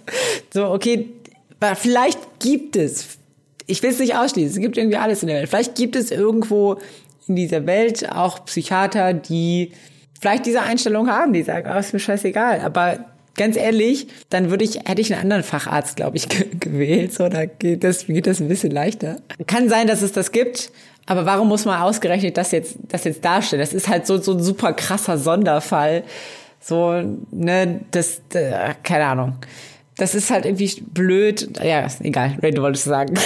Nee, du hast ja auch recht. Also ich glaube, das ist halt so dieses, man, an vielen Punkten möchte man dann so edgy sein, weil nicht nur, dass man halt mit, äh, mit irgendwie so Mental Health Problemen wie Depressionen, die für viele einfach sehr greifbar und auch sehr gruselig sind. Einmal halt durch die Darstellung in den Medien, ähm, aber dann halt auch noch, danach hast du noch so diese Person, die da eigentlich helfen soll und die macht halt alles noch schlimmer. Und ich glaube, so diese Kombination ist so der, der absolute Albtraum, den man halt haben kann. Das ist ja immer, du gehst, oder ne, einfach so dieses, dieses, du gehst zu einem Arzt, egal ob es jetzt halt ne, Mental Health oder halt auch, wenn es um die physische Gesundheit geht, du gehst zum Arzt und der macht einfach alles schlimmer. Das ist einfach so eine Albtraumvorstellung, die einfach noch so eine zusätzliche, so eine zusätzliche Lebe Ebene an Bedrückung oder halt ja, wie schlimm alles ist, reinbringt. Und ich weiß nicht, also das machen ja, glaube ich, auch, ähm, auch gerade Horrorspiele sehr viel. Wenn ich jetzt zum Beispiel an die ähm, Dark Pictures Anthology, ähm, so Men of Medan und ich weiß gar nicht, wie sie noch alle heißen. Da hat sich das ja auch so ein bisschen durchgezogen mit so einem, ich glaube, es war auch ein Psychiater, bin ich mir jetzt aber gerade nicht sicher, gerade nachdem wir jetzt die,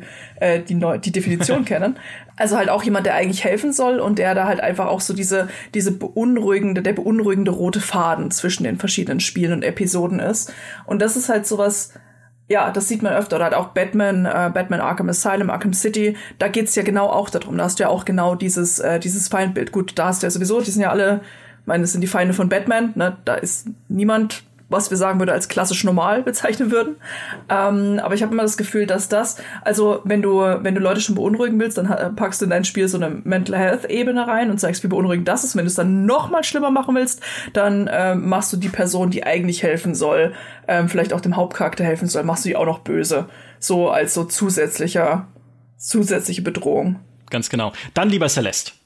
Ne, dann lieber äh, sowas wie äh, Celeste als Positivbeispiel, das ja Anxiety behandelt, Angststörungen, also dieses sich Sorgen machen. Es gibt ja auch was, was man äh, generalisierte Angststörung nennt, ne? immer besorgt sein, aber ohne Grund. Also völlig irrational, aber immer denken, ah, oh, wenn das nicht schief geht, ne? Also so dieses ständige, ständige Zweifel haben, die man aber oft, Ray hat es vorhin auch schon gesagt, die man aber oft bei Menschen gar nicht von außen bemerkt, ne? also wenn man sie trifft, weil das oft überkompensiert wird, indem man dann besonders extrovertiert ist oder auch vielleicht sogar besonders reizbar, weil dein Körper dir die ganze Zeit sagt, du würdest, also die Situation ist jetzt nicht gut für dich mit deiner Angststörung oder Sozialangst, du würdest jetzt am liebsten gerne flüchten aus dieser Veranstaltung, wo du gerade bist oder so.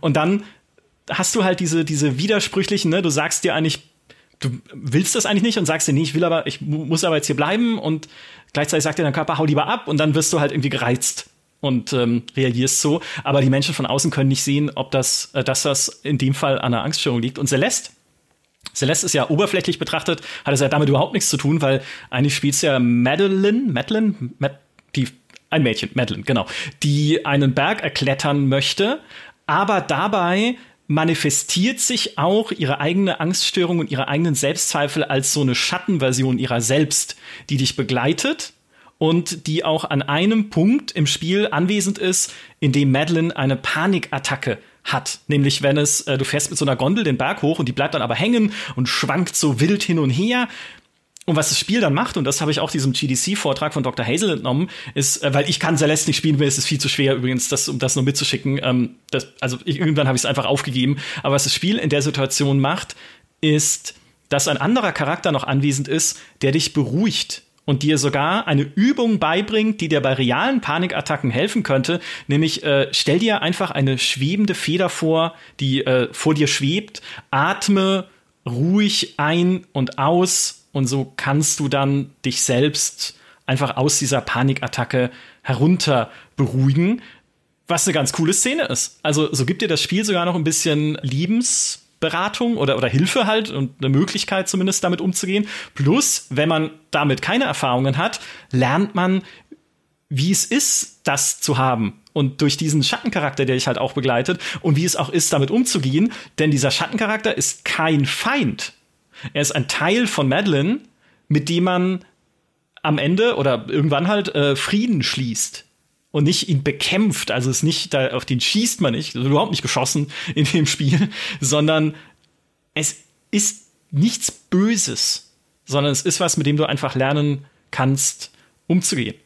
Und ein bisschen so ist Hellblade ja auch. Ne? Also ich finde die, die, so wie du das beschrieben hast, finde ich die Darstellung total gut. Ich habe Celeste selber noch nicht gespielt. Ich hab, mir wurde es oft empfohlen, aber ich bin äh, bei so, ich glaube, es zählt ja Metroidvania-mäßig oder so, oder nee, ich weiß gar nicht, ob es Metroidvania ist, aber es ist so mit viel so Jump and Run und so Gedöns. Ja, man muss präzise springen, das ist, äh, das ist nicht gut.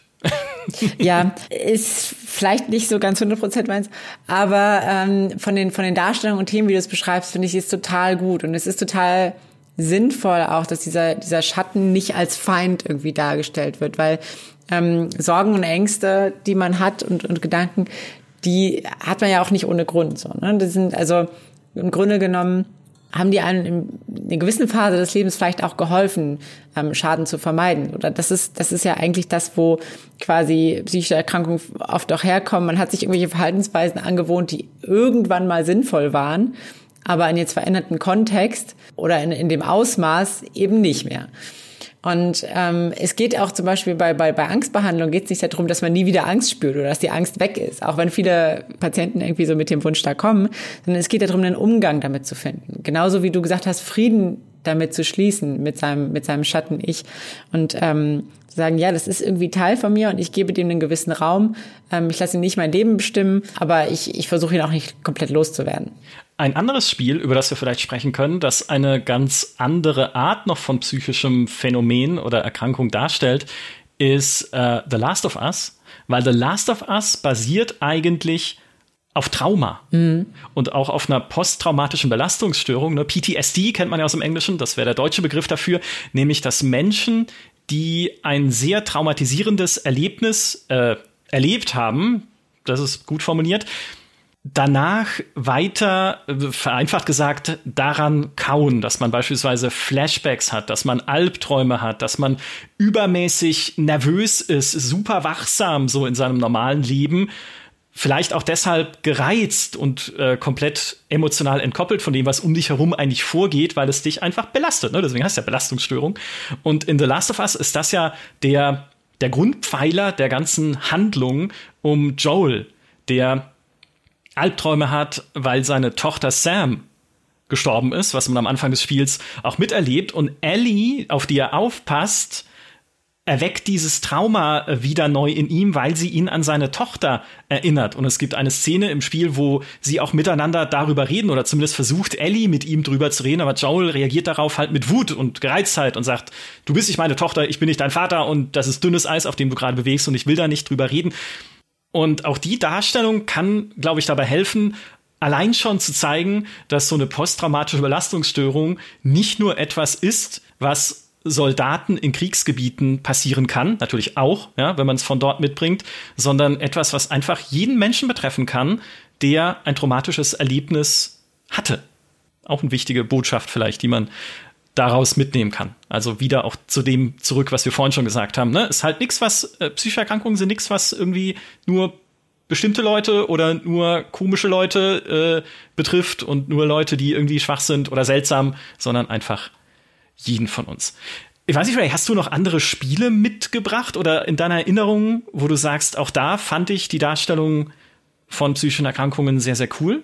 Also, was mir wirklich im Kopf geblieben ist und wo es eines der Spiele war, als ich es durchgespielt habe, ich habe ungelogen zehn Minuten da gesessen, einfach nur vor mich hingestarrt, weil mich das so, ich weiß nicht, war wie, wie wir ich möchte sagen, wie so eine Schockstarre, aber ich musste es erstmal verarbeiten, war What Remains of Edith Finch. Ah ja. Ähm, das ist ja, das ist quasi, also jetzt zu sagen, so ein Walking Simulator ist schon ein bisschen mehr, aber es geht quasi um, ähm, um einen titelgebenden Charakter, Edith, die halt, äh, deren Familie in Anführungszeichen verflucht ist. Also Leute finden, finden da sehr früh auf den Tod.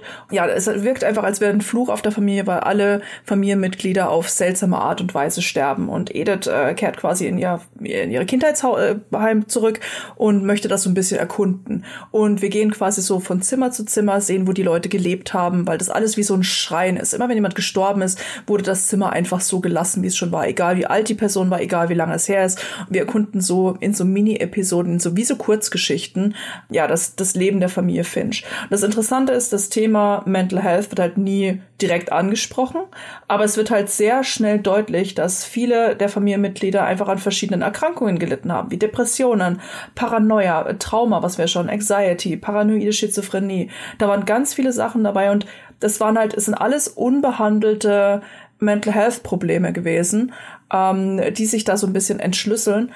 Und weil sich niemand aus dieser Familie damit, weil das erkannt hat, dass es halt tatsächlich einfach mentale Probleme sind, hieß es halt, das ist ein Fluch.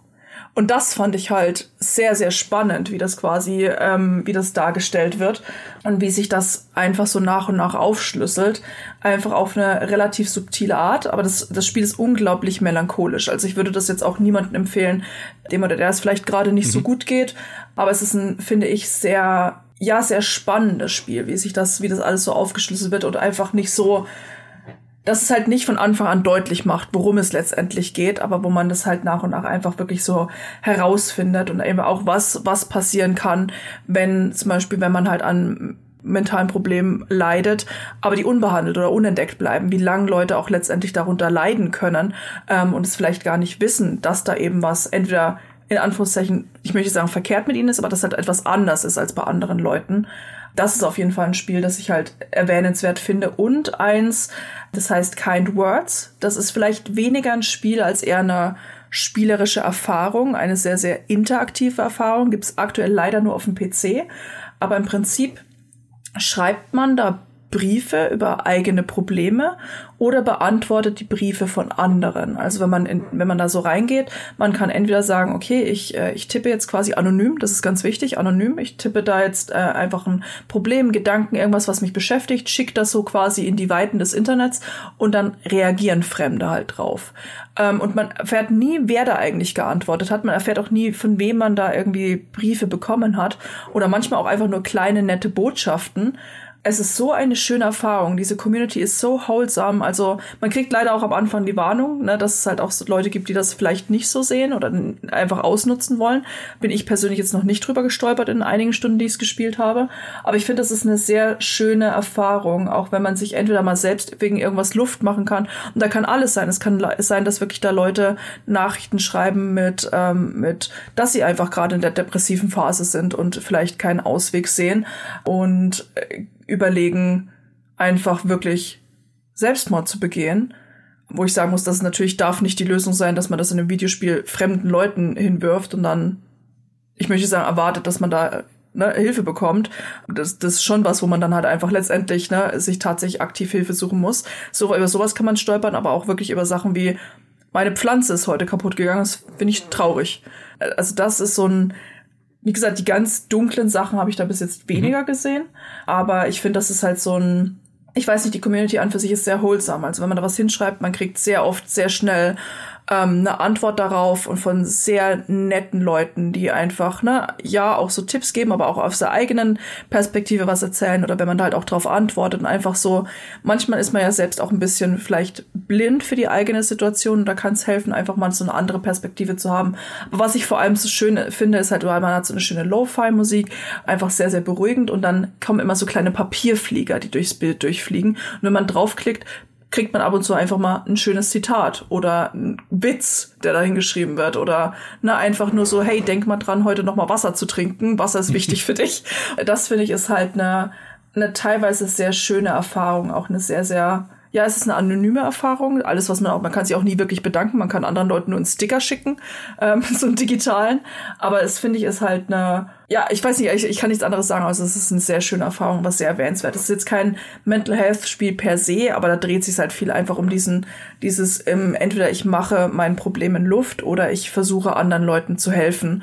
Und das finde ich persönlich halt einfach ist schön, dass Videospiele sowas mittlerweile auch ja, bieten. Ja, man redet miteinander. Ne, ich glaube, das ist, ist wichtig einfach. Auch in Warzone oder so in sowas wie Sea of Thieves, ne, wenn du da auf dem Schiffchen über diese wunderschöne, über dieses wunderschöne Meer fährst und einfach miteinander redest, ähm, es hilft. Auf, also das ist gerade auch noch so ein Punkt. Sea of Thieves ist halt auch so ein Spiel, das ich halt persönlich halt auch letztes Jahr, als es mir sehr schlecht ging an bestimmten Zeiten, habe ich angefangen Sea of Thieves zu spielen und einfach so dieses ähm, ja übers Meer zu segeln und einfach auch mit anderen Leuten. Man muss ja viel kommunizieren und sich abstimmen, allein weil ne kann vielleicht mal jemand das Schiff äh, reparieren, sonst sinken wir. Ähm, aber auch einfach so dieses diese Welt genießen und ja auch einfach keine große emotionale Anstrengung, außer man hat mal wieder Reaper auf dem Server. Ähm, sehr schönes Spiel, das ich da halt auch sehr empfehlen kann. Ja, wie Urlaub eigentlich. Urlaub mit Meer und Bisschen, Piraten. Ja. Wie wir ihn eigentlich alle haben wollen. Ähm, es gibt noch ein Spiel, bei dem ich nicht weiß ganz genau, wie, was ich, wie ich damit umgehen soll, äh, aber über das ich gerne ganz kurz reden würde oder wo mich auch Jolinas Meinung interessieren würde. Das ist, ich glaube, das gibt's auch nur für den PC. Ähm, das heißt Actual Sunlight. Actual Sunlight ist im RPG Maker gebaut und zeigt dir, dass eigentlich das, das Leben, das, den Alltag eines einsamen Menschen. Also wirklich von jemandem, der äh, keine Freunde hat, vor sich äh, hinvegetiert, sich in irgendwelchen äh, Auswüchsen, Aggressionen gegenüber auch tatsächlich Randgruppen ergeht und solche, also so Vorurteile entwickelt und so die ganze Zeit halt nur gewissermaßen mit sich selbst spricht und das Spiel da lenkst du den halt so, RPG Maker ist ja so typisch aus der Vogelperspektive, gehst mit dem dann einkaufen und ähm, räumst die Wohnung auf, aber es ist alles, es ist alles bedeutungslos und das Spiel kommuniziert dir das auch und es ist alles ausweglos, es ist alles schreckliche Routine und natürlich, wenn man das spielt, dann sieht man, diese Person braucht Hilfe. Aber der Kniff ist, sie bekommt sie nicht. Und das endet tatsächlich ich glaube, oder endet es so? Ich weiß nicht, ob es das nur andeutet, aber es führt in den Suizid. Und ohne Entscheidungsmöglichkeit. Also du kannst das nicht verhindern, sondern es ist linear erzählt. Äh. Ist das gut? Das klingt, es klingt erstmal wie ein unglaublich deprimierendes Spiel. Ja, ist es. Das ist Und es. ich glaube, man muss sehr, sehr fit sein, um, um dieses Spiel, um diese Erfahrung irgendwie da, da gut mitzunehmen zu können, weil Leute, die vielleicht eh schon so ein bisschen irgendwie am struggeln sind und die eh schon das Gefühl haben, oh, irgendwie fühlt sich alles sinnlos an und irgendwie ist es immer nur das Gleiche, die bestätigt das ja quasi noch mehr in diesem Gefühl, in dem Sinne, dass es ja auch gar keine Lösung gibt. Und es, es gibt keine, keine Handlungsoption und du musst dich quasi, das, das ist so, worauf es hinausläuft, du musst dich quasi suizidieren.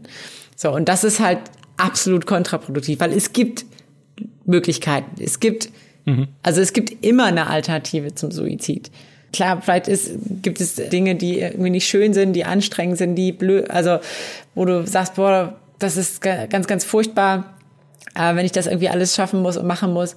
Ja, aber es ist immer noch besser als es gar nicht zu machen. So und und ähm, von daher finde ich das finde ich das ein sehr fragwürdiges Spiel, wenn es wenn es quasi diese das als einzige Lösung oder als einzigen Endpunkt so darstellt, weil so ist es halt nicht. Und äh, das gibt halt irgendwie vermittelt ein falsches Bild von ja, Depression oder Erkrankung vielleicht auch.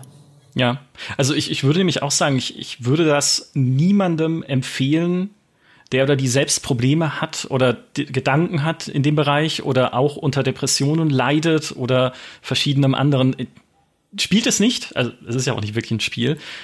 Was es halt wirklich sehr eindringlich macht, ist diese Aufmerksamkeit zu wecken, wenn ihr jemanden kennt, der so ist. Ne? Wie dieser Mann in diesem Spiel. So vereinsamt, so abgekoppelt, so in sich selbst die Ausweglosigkeit des eigenen Lebens hineinfressend, helft. Ne? Also geht dahin, weil wenn keine Hilfe kommt, also nicht, dass ihr jetzt hingeht und äh, die Person dann verprügelt, so funktioniert's nicht. Also das geht nicht, aber um die Aufmerksamkeit zu wecken, ne? Weil wenn die Person keine Hilfe bekommt, und in dem Fall nicht Hilfe von euch, sondern professionelle Hilfe und im Idealfall halt auch selbst sich äh, zu professioneller Hilfe begibt. Ne? Ist ja immer sinnvoller, wenn man aus eigenem Antrieb sowas macht. Auch da hilft es nichts, jemanden zur Therapie zu prügeln und zu sagen, du gehst jetzt aber hin. Aber einfach nur, um zu zeigen, wenn es so jemanden gibt, seid aufmerksam. Und weil sonst kann es halt sehr schlimme Folgen haben. Das wäre vielleicht so für mich dann das ein bisschen die Begründung dafür, warum es so gemacht wurde. Ich glaube, es, es darf sich nicht an Leute richten, die selbst irgendwie eigene Probleme haben. Das, was du gerade sagst, ist halt ein wichtiger Punkt, den man einmal hier sagen sollte. Das ist auch was, was wir halt versuchen, in den Artikeln jetzt auf der GamePro diese Woche ähm, deutlich zu machen. Es gibt für, für, mich zwei Arten von Spielen. Einmal wirklich die Spiele, die, also wenn wir über positive äh, Effekte reden wollen und nicht über die schlimme Darstellung, einmal wirklich Spiele, die helfen, Depression oder mentale Gesundheit zu verstehen. Da haben wir zum Beispiel auch eine extra Liste dazu gemacht. Da ist halt auch so ein Spiel wie Actual Sunlight drauf, weil es hilft, bestimmte Sachen zu verstehen verstehen, aber es ist absolut nicht für Leute, wo man sagen würde, das hilft euch, wenn ihr in so einer Phase seid. Und das finde ich ist was, was man unterscheiden muss. Auch die Spiele, die einem helfen können, wenn man in einer depressiven Phase zum Beispiel ist, sind unfassbar unterschiedlich, je nachdem, mit welcher Art von Person du redest. Also ich weiß es zum Beispiel auch, wir haben auch ein Interview mit jemandem, die, die, äh, die, die leidet selbst an ähm, eben auch an Depressionen unter anderem und der helfen zum Beispiel Story-Spiele wie halt, wie halt auch ein äh, ja, so Mass Effect. Ähm, ich kann das zum Beispiel nicht spielen, wenn ich in der depressiven Phase bin. Das sind die, die mit diesen Emotionen komme ich nicht da. Das Spiel ist für mich so eine emotionale Erfahrung. Das ist das Letzte, was ich da spielen könnte. Ich gehe dann wirklich eher in die ähm, in die Richtung, dass ich dann halt einfach, ne, wie ich vorhin schon gemeint habe, Survival-Spiele spiele oder Shooter oder was auch immer. Ähm, ich weiß auch von Leuten, die sagen, sie spielen dann zum Beispiel viel Stardew Valley. Keine Ahnung, das kann so unterschiedlich sein und das ist halt eine Frage Frage, die letztendlich Betroffene nur für sich selbst beantworten können. Was hilft mir? Wo fühle ich mich besser? Oder halt auch sowas wie die Sims wird ja auch gerne mal genannt bei sowas. Also das ist halt eine super persönliche Sache und ich finde, man muss unterscheiden zwischen Spielen die einem selbst helfen oder wo man sagen würde, die würde ich jemandem empfehlen, vielleicht, wenn es ihm oder ihr gerade nicht so gut geht. Und Spiele, die man Leuten empfehlen würde, die halt das Thema besser verstehen wollen. Und das ist halt was, wenn man, wenn man auch Probleme hat, und Julita darf gerne jederzeit mich unterbrechen, was das angeht, aber man muss es für sich schon evaluieren, was einem tatsächlich hilft und was vielleicht einfach auch negative Auswirkungen haben könnte, wenn man, wenn es einem gerade nicht gut geht und was, wenn man das spielt. Also wenn es einem gerade nicht gut geht, würde ich halt nicht sagen, ey, spiel vielleicht jetzt nicht so ein melancholisches Spiel wie ein What Remains of Edith Finch oder ein Actual Sunlight, sondern guck vielleicht eher dir andere Spiele an, die dir halt vielleicht eher, die vielleicht leichtherziger sind oder eben nicht so ja, so dunkle Themen ja. beackern. Ich glaube, was, was vielleicht auch so ein bisschen, ein bisschen helfen kann zu verstehen, was vielleicht in dem Moment für eine, eine Person gut sein kann, ist so ein bisschen, was, welches Bedürfnis ist gerade in meinem Leben nicht sonderlich gut befriedigt. Ich hatte ja vorhin schon erwähnt, es gibt diese, diese psychischen Grundbedürfnisse nach Grave. Das ist einmal eben Bindung, also der Kontakt zu, zu anderen Menschen oder Lebewesen. Das ist einmal Kontrolle und Orientierung. Das heißt so, ne, ich möchte irgendwie wissen, wo geht mein Leben hin und ich habe irgendwie Einfluss auf den, auf den Weg, wie mein Leben irgendwie ver verfährt. Dann gibt's natürlich auch noch Lustgewinn und Unlustvermeidung. Das heißt, äh, ich möchte irgendwie Spaß haben, brauche irgendwie Aktivitäten, die mir Spaß machen. Und das vierte ist noch Selbstwertschutz und Selbstwerterhöhung. Das heißt, ich möchte irgendwie das Gefühl haben, ich bin etwas wert, ich hab, möchte das Gefühl haben, ich bin gut so wie ich bin und ich bin, bin richtig so wie ich bin. Und je nachdem, in welcher Lebenssituation man sich befindet, sind unterschiedliche Bedürfnisse davon frustriert. Also wenn ich zum Beispiel sagen, wenn ich das Gefühl habe, boah, irgendwie passieren so viele Dinge um mich herum, ich, ich habe irgendwie gar nicht, ich verstehe gar nicht mehr so richtig, was passiert, es ist irgendwie einfach gerade zu viel los, dann ist das Kontrollbedürfnis am ehesten irgendwie frustriert. Dann macht es Sinn, Dinge zu spielen, die mir Kontrolle geben. Sowas wie Stardew Valley, sowas wie, wie vielleicht Faster Than Light, wo ich, wo ich halt einfach organisieren kann, wo ich Strukturen habe, wo ich dieses Kontrollerleben wiederherstellen kann. Wenn ich das, wenn ich irgendwie Erfahrungen im, im Leben gemacht habe, dass ich abgewertet wurde, dass ich irgendwie das Gefühl habe, boah, ich kann ja gar nichts, dann würde ich empfehlen oder würde ich sagen, können, oder könnten vielleicht Spiele hilfreich sein, die mir das Gefühl geben, hey, ich kann was, ich, ich, ich schaffe was, ich kann was erreichen.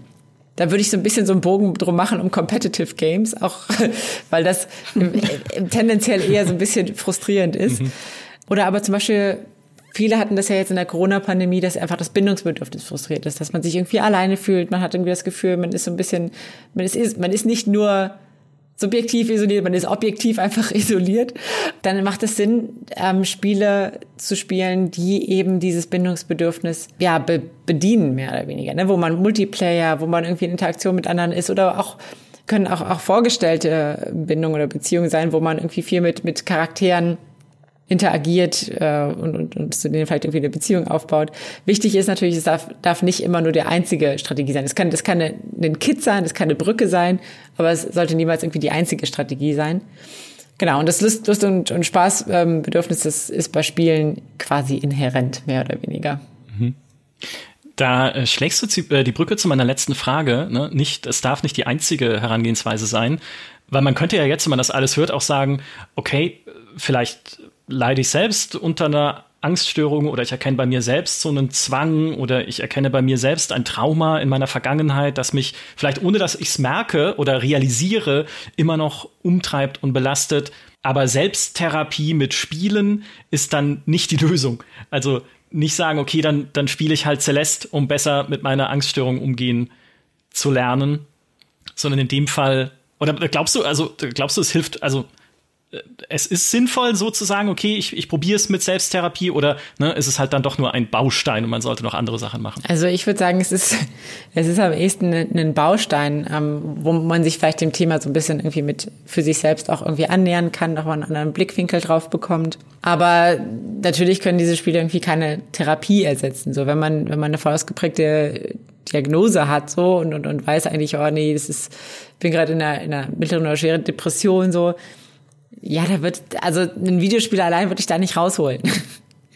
So not gonna es gibt halt einen Grund, warum du, warum du da bist und, und, und dieses Videospiel wird diese, diesen Grund nicht lösen oder diese, diese Umstände. So, ne? Also, es, also ich meine, mit dem, mit dem Grund meine ich jetzt nicht, dass du irgendwie zu, zu schlecht oder zu schwach bist oder so, sondern es sind ja quasi gewisse Erfahrungen, die da eine Rolle spielen, gewisse Verhaltensmuster, die da eine Rolle spielen.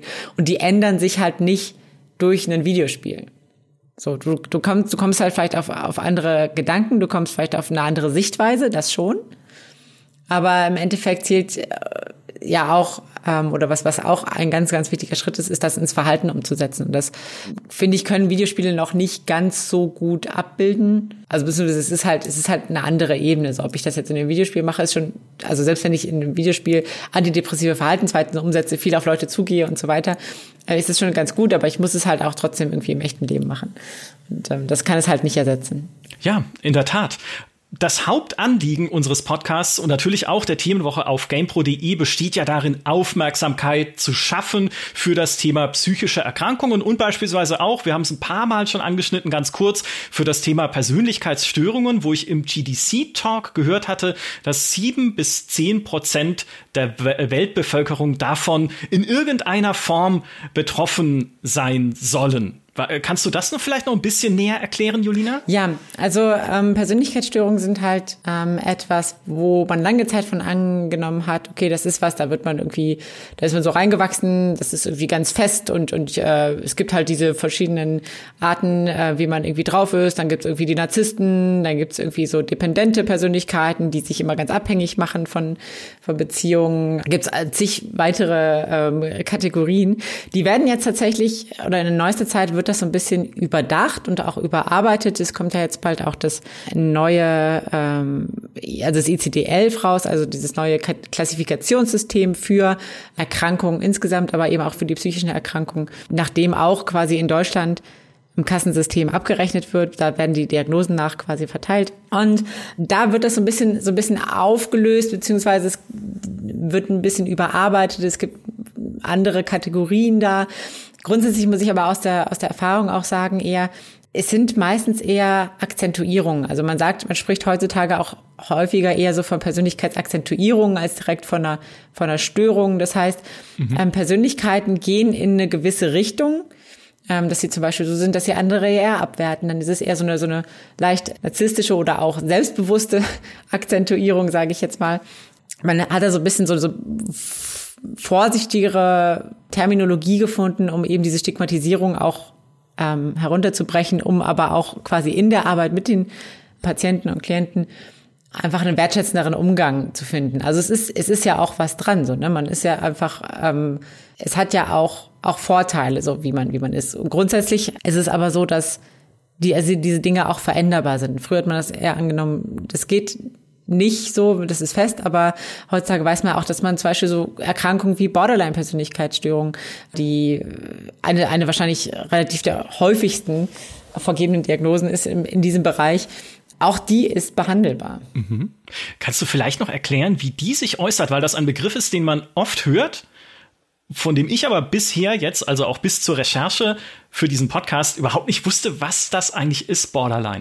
Ja, das ist so ein bisschen, es ist so ein bisschen gemein, weil es von, von außen immer sehr so wahrgenommen wird, oh, das sind diese Leute, die suchen immer Aufmerksamkeit, die machen immer so ein Drama und, und, und ähm, verletzen sich irgendwie selbst und so. Und das ist, das ist ganz, ganz fies, dieses Stigma von außen, weil die Personen an sich, die können da erstmal nichts für. Das ist so ein bisschen, ich weiß nicht, wer von euch vielleicht irgendwie Life is Strange True Colors gespielt hat, aber Alex Chen zum Beispiel, die ist ja auch eine, die spürt diese Emotionen, die die anderen Personen haben, kann sie da nachvollziehen und, und nachfühlen tatsächlich.